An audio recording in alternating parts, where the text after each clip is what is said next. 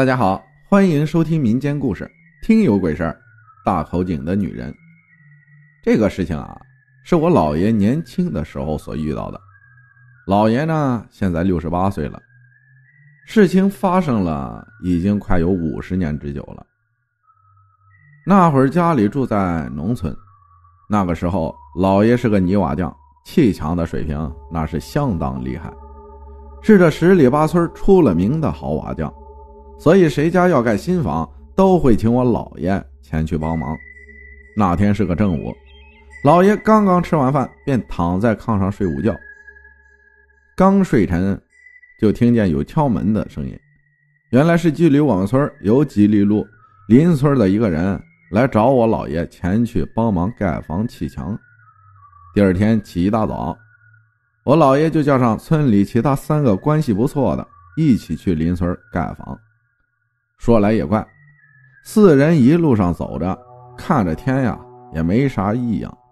等到了邻村家里，天也亮了起来，红红的日头也升到了天空。四人就开工开始干活，可没干一会儿，本来挺好的天儿，突然顶着太阳下起雨来了。雨下的还不小，眼瞅着活是干不成了。邻村的房主倒也是个不错的人，便让停工了。雨越下越大，太阳也不见了，眼看着到中午了。本来人家开始说的时候是不管饭的，但看我姥爷他们四人这么大雨也回不了家去吃饭，便管了中午饭。人家也很大方，好酒好菜的招待着。吃过饱饭后，雨也渐渐小了起来，但天儿还是阴沉沉的。老爷四人见雨小了，便开始干活。说来也怪，还没干上半个钟头呢，雨又开始大了起来，就只能再次等着雨小些了再干。但一直等到了傍晚六点多钟，雨也不见小。老爷四人呢商量着先回家吧。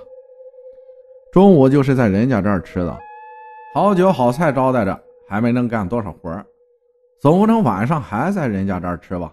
怪不好意思的。四人就这样收拾收拾，准备回家了。但是雨还是下得很大。四个人一人披着一块破旧的麻布，就走在了回家的路上。从邻村到我们村不算太近，也有几里的路程。天很暗，再加上今天是个大雨天，天儿比平常还要暗一些。也就差不多走到半路的时候，突然电闪雷鸣，雨下得更大了，大的让人有点睁不开眼睛。还好是四个二十多岁的小伙子，也不觉得害怕，便接着往前走。走了一会儿，便听到前方不远处有女人哭泣的声音，哭的那叫一个凄惨。四人努力地睁开眼睛，在大雨中往前看去，只看见前方不远处有一个大口井，大口井上好像坐着一个女人。在农村啊，大口井很常见的，是庄稼人用来浇地的。老爷四人走的是庄稼地，所以地边有口井也很正常。不正常的是，这么大的雨，怎么还会有女人在这儿哭呢？心里想着，突然又电闪雷鸣，四人借着闪电的亮光看清了这个女人，一身白色湿淋淋的衣服，披头散发的，也看不清楚脸，看起来三分像人，七分倒像鬼。四人愣住了，也不敢前行了。过了一会儿，只见女人一直在井沿上哭。我姥爷呢，算是四个人里胆子比较大的。便对其他三人说：“咱们总是在这儿站着也不是个事儿啊，咱还得过去，不然怎么回家呀？这样，我打头阵，在前面走，走井的另一边，离他远点，别理他。”老爷说完，四人就这样走着，走到了井的对面，又一个电闪雷鸣，闪电一过来，把整个天照得老亮。老爷正巧看清楚了坐在井上哭泣的女人。只见女人头发很长，把脸几乎全盖上了，就露了中间一小条。只见中间的肤色惨白的没有一点血色，正拍着自己的大腿在那儿哭呢。好在老爷四个人顺利过来了，便都回了家。后来我问老爷：“那井上为啥坐着一个哭泣的女人？那个井里死过人吗？”这时，在一旁的姥姥说话了：“死过人，还不止一个。那时候咱们村有一个很年轻而且相貌英俊的小伙子，还没结婚，就掉进了那个大口井里淹死了。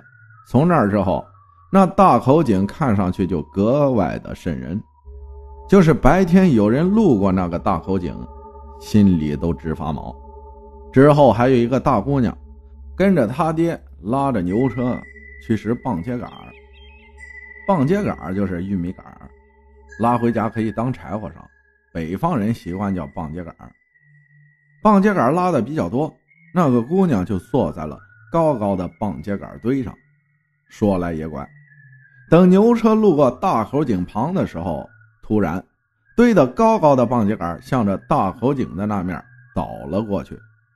坐在上面的姑娘好巧不巧的正掉进了大口井里，给淹死了。我听姥姥姥爷说完之后，自己就在想，姥爷当年看见的那个坐在大口井上哭泣的女人，会不会就是那个死了的姑娘上来喊冤呢？呵呵，这都是我的瞎猜测，大家别当真。但是我说的这个事儿啊，可是真的，真的是我姥爷年轻的时候所经历的一件事儿。感谢逸轩分享的故事，谢谢大家的收听，我是阿好，咱们下期再见。